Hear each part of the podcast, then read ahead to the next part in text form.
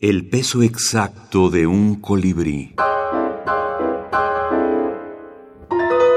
Javier Tomeo, 24. Aldea y páramo, sol de ocaso, padre e hijo están sentados en la linde del camino que conduce al cementerio. Sobre la tierra húmeda, los gusanos avanzan gracias a las contracciones de una capa muscular subcutánea. Padre, Dime, mira aquel molino.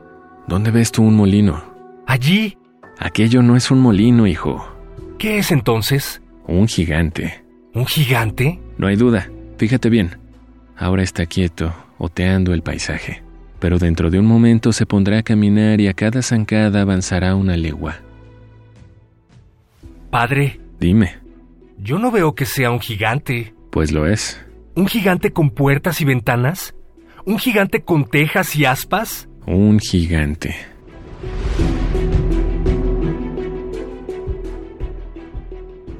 Padre, Dime, yo solo veo un molino. ¿cómo? ¿Un molino? Sí, un molino. El mismo de siempre. Tomás, ¿Qué? me preocupas. Silencio. Padre e hijo permanecen inmóviles sin cambiar ya más palabras. Llega por fin la noche y la luna se enciende.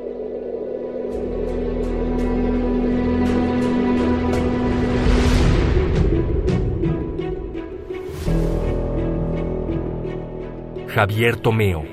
Historias mínimas. Era un escritor muy singular, muy distinto a la mayoría de los narradores españoles de su generación, que podríamos decir que tenía una parte de raíz kafkiana, eh, que a lo mejor podría tener en otras cosas pues, elementos que ver con, con Buñuel.